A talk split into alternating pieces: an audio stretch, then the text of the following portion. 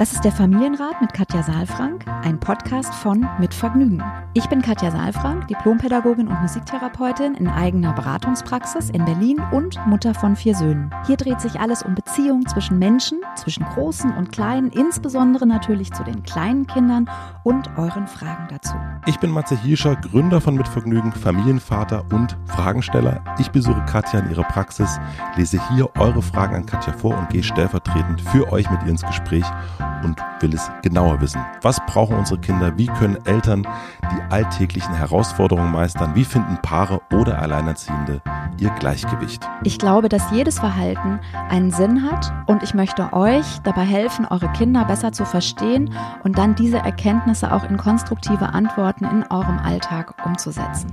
Willkommen beim Familienrat Podcast.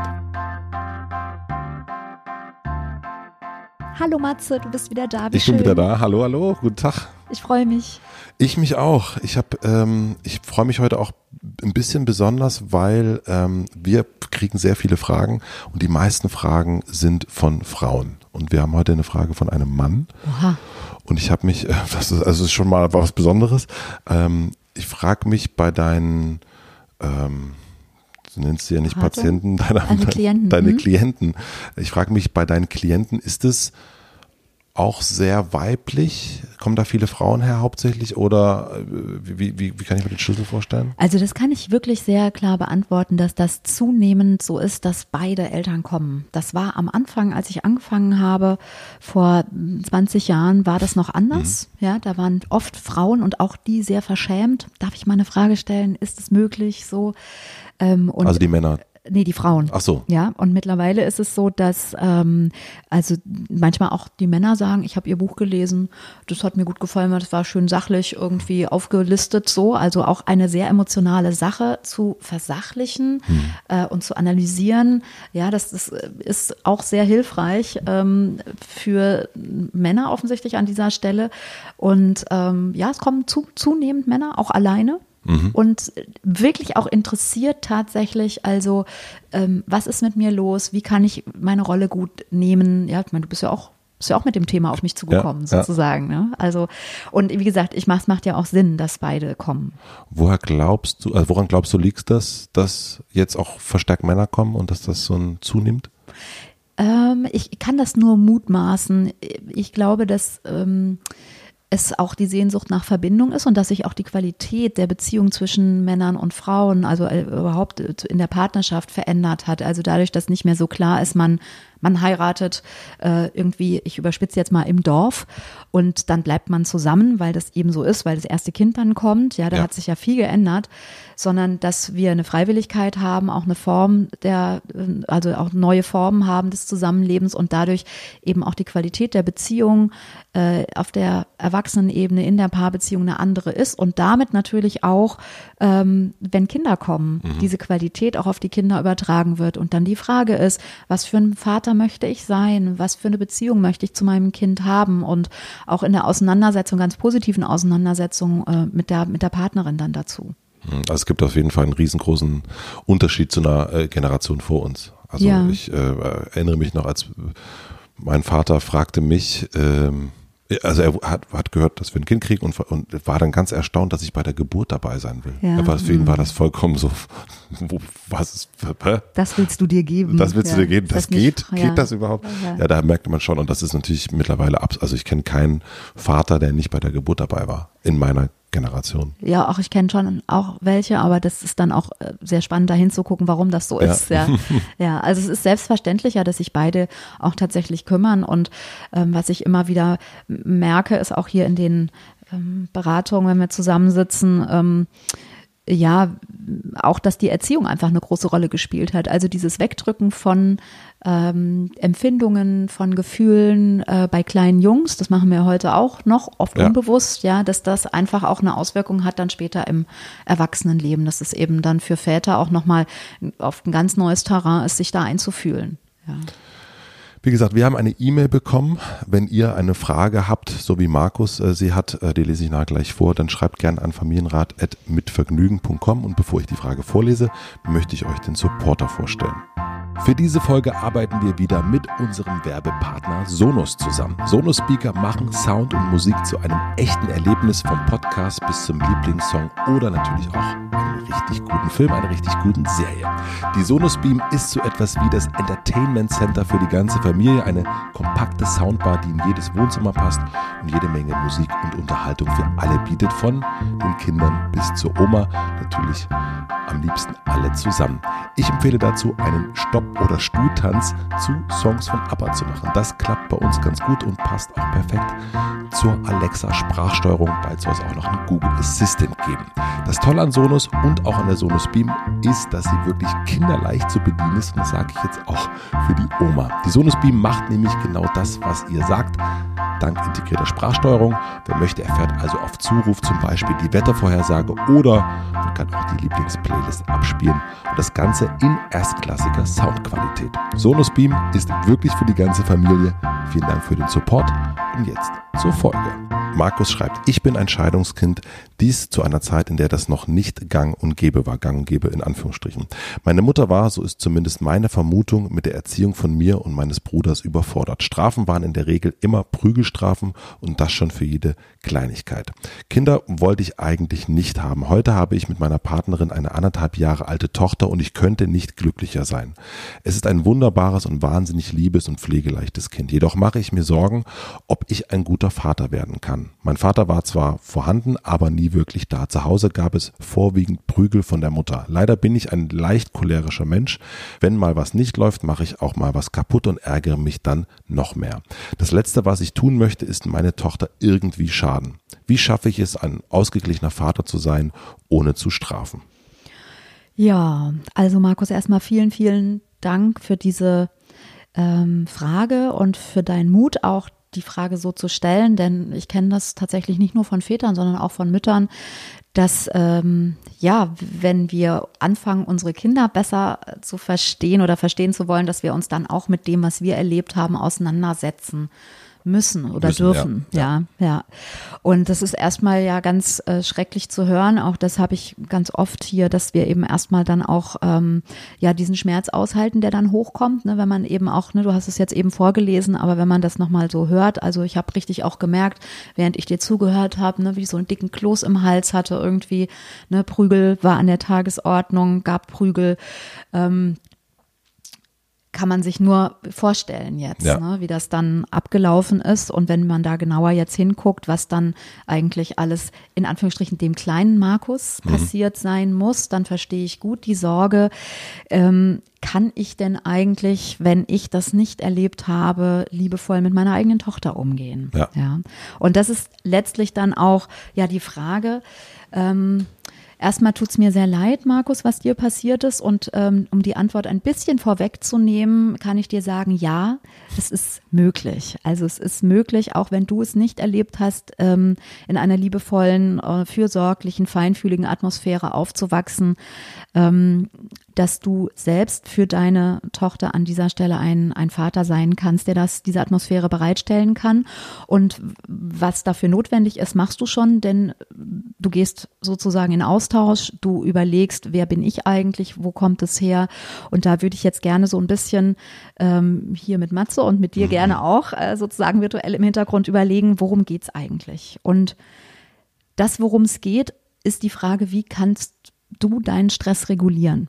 Ja, also dieses cholerische, wenn du hast es sehr schön beschrieben, wenn mal etwas nicht so läuft, dann ärgerst du dich ganz doll. Das heißt, du gerätst unter Stress und dieser Stress wird nicht gut reguliert. Und das ist etwas, was aus der Kindheit ähm, sozusagen übrig geblieben ist als eine Strategie, nämlich wenn wir in Stress geraten sind als Kinder, sind wir mit diesem Stress alleine gelassen worden und haben deswegen keine guten Strategien entwickelt, um mit diesem sehr starken Gefühl in irgendeiner Form umzugehen und wurden dann eben, der Stress äh, ist sozusagen der Vorbeut, Vorbote von zum Beispiel auch einem starken Wutgefühl, mhm. dann, ja, was dann kommt, übermannt. Ja, das heißt, das ist dann etwas, was uns überflutet hat, was sehr schnell kommt, eine Wut, ne, cholerisch sagt man ja auch, da, da ist jemand von 0 auf 100 äh, oder von 0 auf 150 auf 180 und Wut ist ja erstmal ein ganz wichtiges Gefühl. Es ist ja erstmal ein Gefühl zur Abgrenzung.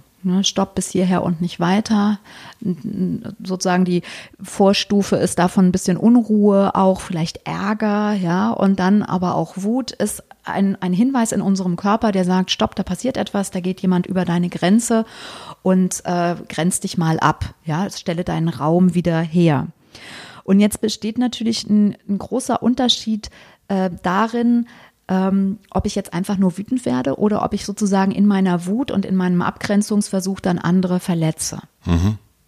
Ja, und das ist vielleicht wichtig nochmal zu verstehen, dass häufig, weil Eltern auch sagen, ich möchte gerne authentisch sein, mein Kind soll wissen, dass ich wütend bin. Und dann geht es aber darum, wo kommt denn diese Wut her? Und in den seltensten Fällen ist es so, dass die Wut, ähm, die wir empfinden, ähm, sozusagen ursächlich äh, ausgelöst ist von dem, was im Außen stattfindet.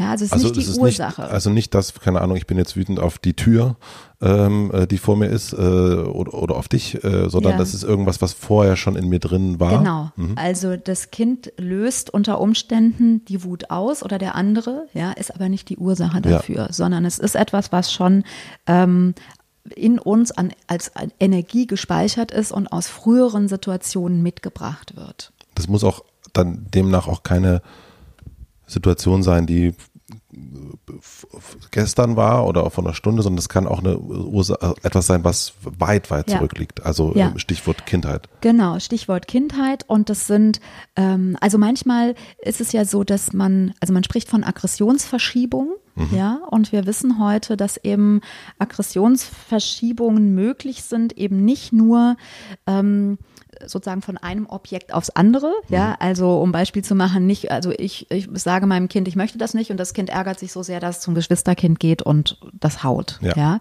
Sondern es ist eben auch von einer Zeit in die andere und mhm. von einem auf das andere ähm, sozusagen übertragbar. Ah, ja. ja? Ähm, und das ähm, also da gibt es zwei verschiedene Sachen. Das eine ist, sind frühe Verletzungen wirklich der Seele. Also das heißt, wenn Kinder sehr, sehr klein sind, wenn Kinder frühe emotionale Vernachlässigungen erlebt haben, das Gefühl, nicht willkommen zu sein, ähm, körperliche oder psychische Gewalt erlebt haben, dann löst das auch sehr viel Wut und Hilflosigkeit im Säugling aus, die dann gespeichert wird. Mhm. Ja, das sind so grob gesagt, das sind Entwicklungstraumata, nennen wir das heute. Wir wissen, dass es das gibt, Bindungs- und Entwicklungstraumata. Ähm, das zweite ist, und das scheint mir vielleicht bei Markus jetzt auch, äh, ohne jetzt zu viel psychologisieren und analysieren zu wollen, der Fall zu sein, ist, wenn, wenn Gefühle wenig Raum haben dürfen. Mhm. Ja, also wenn ich mein Gefühl gar nicht kennenlernen darf. Ähm, das heißt, ähm, es wird eben gestraft und damit wird Wut gesät, ja. Wut gespeichert. Und es gibt ja auch einen Grund dafür, dass gestraft wird. Also etwas ist passiert unter Umständen, zum Beispiel ein Kind ist wütend geworden und soll sich dann zusammenreißen. Ja, mhm. das heißt, da entsteht dann sozusagen das eine, nämlich dass eine aufgespeicherte Wut ähm, reingesät wird ins System und es ist noch so, dass das Gefühl, was entsteht beim Kind, auch nicht reguliert wird. Ja. ja. Und das führt dann unter Umständen dazu, dass so eine aufgestaute Wut oder wenn man cholerisch ist, dann spricht man da auch schon von Rage, mhm. ähm, dass so eine Rage dann eben entsteht und so eine eingefrorene Wut dann eben ausgelöst durch ein sehr, sind ja oft banale Dinge, die, die mhm. Äh, stattfinden und die Energie und die Kraft, die Intensität der Wut steht in gar keinem Verhältnis zu dem, was da im Außen passiert. Sagt er ja, ja auch, ne, dass er auch für Kleinigkeiten gestraft worden ist. Ja, ja. ja. Ja, und das ist eben, es fühlt sich halt auch ganz, ganz furchtbar an, auch für die Betreffenden. Und ähm, also was, was, was ich mache dann hier in der Praxis, weil es ja auch so ein bisschen die Frage, wie kann ich jetzt damit umgehen, ist tatsächlich, ne, ähm, sich selbst ein bisschen besser zu verstehen. Ähm, grob gesagt, letztlich die eigene Wut ein bisschen kennenzulernen. Ja, also ähm, nicht nur intellektuell so zu gucken, ähm, auf was bin ich denn jetzt genau wütend, ja, aber es ist so schwierig, mhm. weil das ja eben auch eher diese Verschiebung und, ja. und so weiter ist, ja, sondern ähm, auch um zu fühlen, also zu reflektieren überhaupt, was ist das für ein Signalgeber, dieses Gefühl? Woran merken zum Beispiel andere, dass du wütend bist? Kriegen die Also- das mit? Oder äh, du meinst in dem Fall wahrscheinlich sogar den Anfang der Wut eher. Also nicht das eine ist, wenn jetzt Markus ähm, mit dem Stuhl rumschmeißt, weil er einen cholerischen Wutanfall Dann hat, dann wissen wir es, aber das fängt ja wahrscheinlich äh, schon zehn Minuten eher an. Und dann geht's Genau. Also ich meine jetzt auch nicht, wenn man schon genau in dem Wutanfall drin ist, sondern wenn man anfängt, sich zu ärgern. Woran merken das andere? Ja. Dass du dich ärgerst. Kriegen die das mit? Ja, Mimik, Gestik, Worte. Sagst du das? So kannst du dich abgrenzen. Dann auch die Frage, also wir haben so Reflexionsfragen dann, die wir dann besprechen in den Kursen mit Eltern. Was macht dich wütend? Ja, worüber kannst du dich so richtig ärgern? Meistens sind das dann so Sachen, dass Leute sagen, ja, wenn ich mich übergangen fühle, wenn ich mich nicht verstanden fühle, wenn ich mich eingeschränkt fühle, ähm, ungerecht behandelt fühle, ja, also das sind so aber sind das Sachen. nicht auch Sachen, die dann bei den meisten Menschen sehr ähnlich sind? Ja, Also alles vier Fragen, ja, bin ich wütend, finde ich doof, finde ich doof. Also war jetzt bei mir so genau. Und dann könnte man sagen, woher kennst du das? Dann macht man wieder den Link auch so ein Stück in die Kindheit rein, weil ich finde so wichtig, die Zusammenhänge Zu verstehen. verknüpfen auch, ja. Und bei dir sagst du jetzt alle vier Punkte, ja, Haken dran und trotzdem gibt es vielleicht ein Grundgefühl. Ja. Und das gilt es heraus. Ja, erstmal erstmal zu wissen, also erstmal Worte zu finden für etwas, wofür wir vorher keine Worte hatten. Ja, weil wenn ich keine Worte für mein Gefühl habe, wenn ich mich nicht auseinandersetzen kann mit dem Gefühl, dann werde ich überflutet, dann gerate ich in Stress und dann sozusagen greife ich auf diese alte Strategie zurück. Ja. Ja, deswegen ist es so wichtig, sich das ein bisschen mit dem Vergrößerungsglas anzugucken. Also auch so Sachen wie, wann, also was ich gerne mache in den Kursen ist, wann war dein letzter Wutanfall?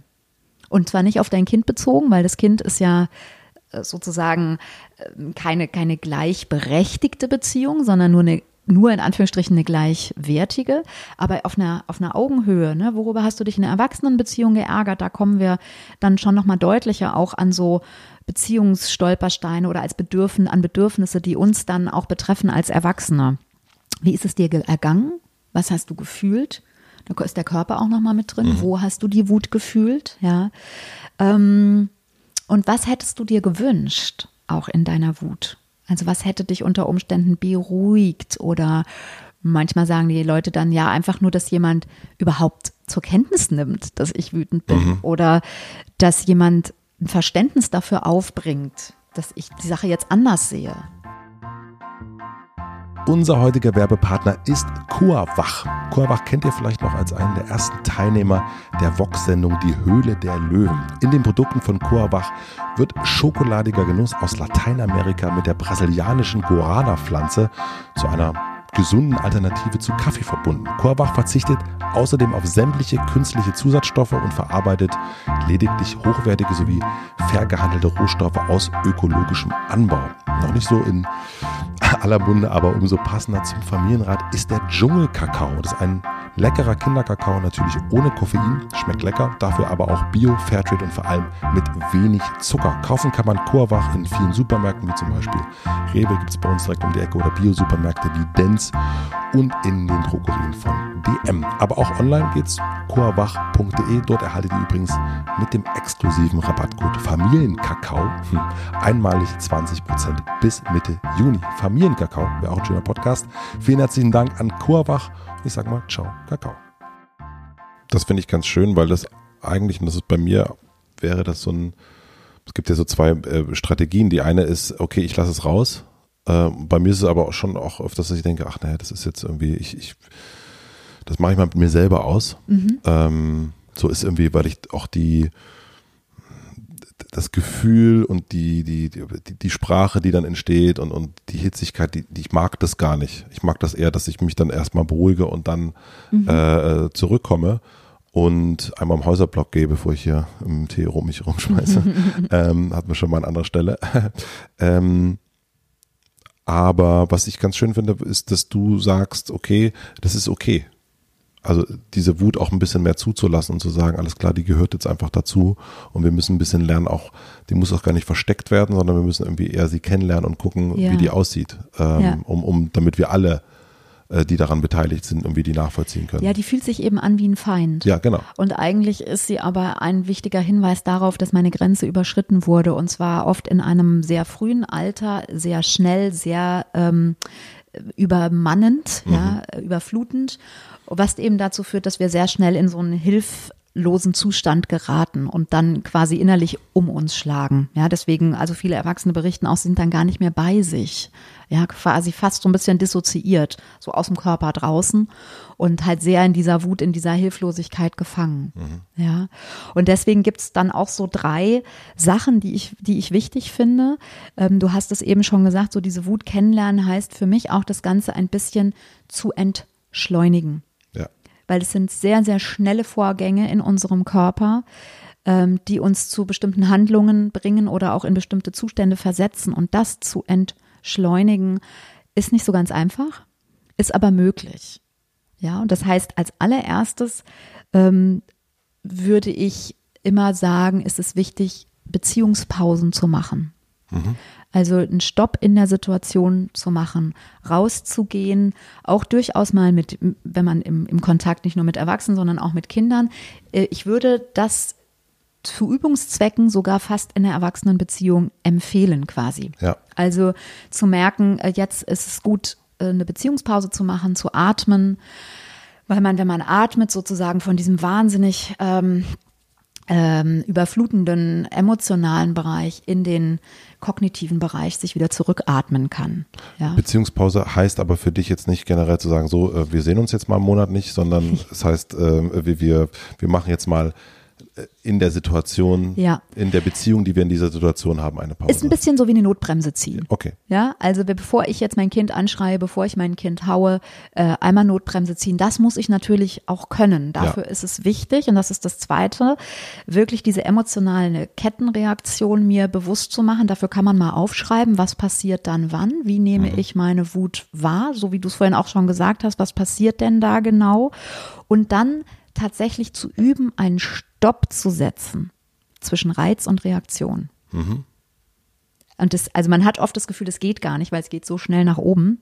Es ist möglich, wenn wir uns, und das ist das Dritte, ähm, einen, ja, sowas wie einen wohlwollenden inneren Beobachter installieren, der auch uns Hinweise gibt, was in unserem Körper passiert. Also wenn man merkt, hier brodelt was, also genau. den Körper kennenlernt, ja. Und brodeln ist wahrscheinlich schon zu viel, ja. Also ja.